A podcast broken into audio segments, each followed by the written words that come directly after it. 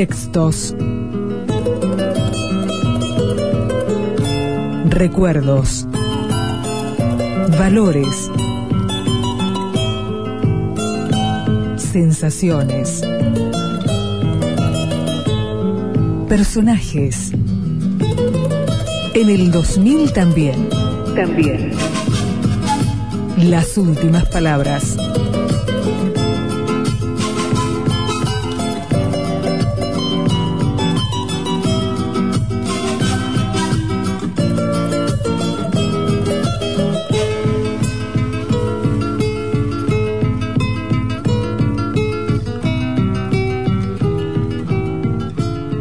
Hace hoy 348 años, seis meses y 19 días, que los parisinos se despertaron al ruido de todas las campanas repicando a todo respirar en el triple recinto de la Cité, de la Universidad y de la Ville. De aquel 6 de enero de 1482, la historia no ha guardado ningún recuerdo nada destacable en aquel acontecimiento que desde muy temprano hizo voltear las campanas y que puso en movimiento a los burgueses de París. No se trataba de ningún ataque de borgoñeses o picardos, ni de ninguna reliquia paseada en procesión, tampoco de una manifestación de estudiantes en la viña de la As, ni de la repentina presencia de nuestro muy temido y respetado señor, el rey, y ni siquiera de una atractiva ejecución pública en el patíbulo de un grupo de ladrones o ladronas por la justicia de París. No lo motivaba tampoco la aparición, tan familiar en el París del siglo XV, de ninguna atractiva y exótica embajada, pues hacía apenas dos días que la última de estas cabalgatas precisamente la de la embajada flamenca, había tenido lugar para concertar el matrimonio entre el Delfín y Margarita de Flandes, con gran enojo, por cierto, de Monseñor el Cardenal de Borbón, que para complacer al rey hubo de fingir agrado ante todo el rústico gentío de burgomaestres flamencos y hubo de obsequiarles en su palacio de Borbón con una atractiva representación y una entretenida farsa. Lo que aquel 6 de enero animaba de tal forma al pueblo de París, como dice el cronista Jean de Troyes, era la coincidencia de la doble celebración, ya de tiempos inmemoriales, del Día de Reyes y la fiesta de los locos. Ese día había de encenderse una gran hoguera en la plaza de Greves, plantar el mayo en el cementerio de la capilla de Braque y representar un misterio en el Palacio de Justicia.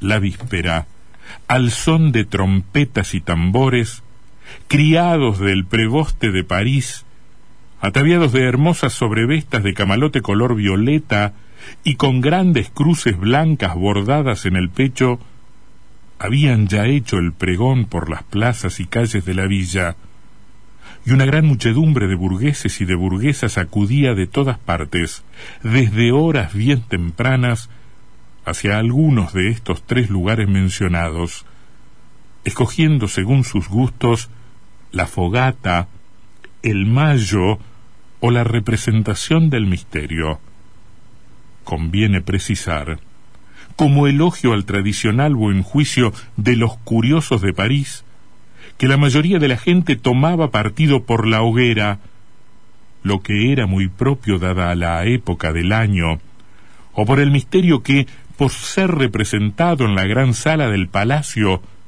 cubierta y bien cerrada, se encontraba al abrigo, y que la mayor parte dejaba de lado al pobre Mayo malflorido, temblando de frío y solito, bajo el cielo de enero, en el cementerio de la capilla de Braque.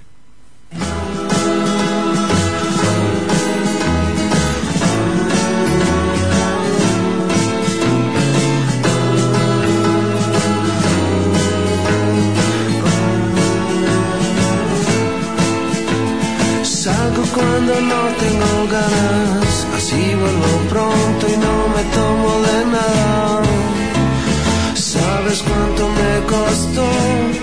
perder mi banda y empezar a ser de los que siempre inventan un final con perros de caza que temen al agua? Veo más que nunca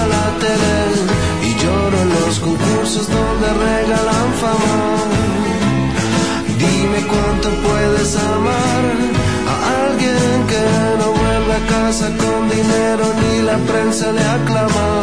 Me asusto por nada, por nada de nada.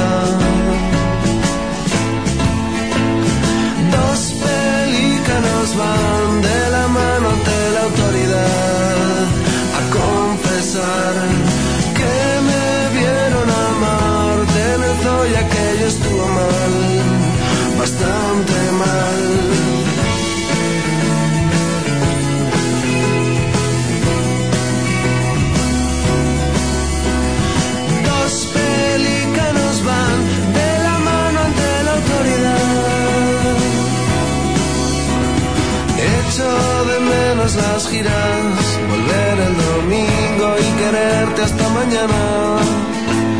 La vida era tan fácil y además tenía suerte y derrochábamos dinero hasta que no había nada. Pero llevabas zapatos de Prada. Ceno con los chicos los jueves y dicen que siempre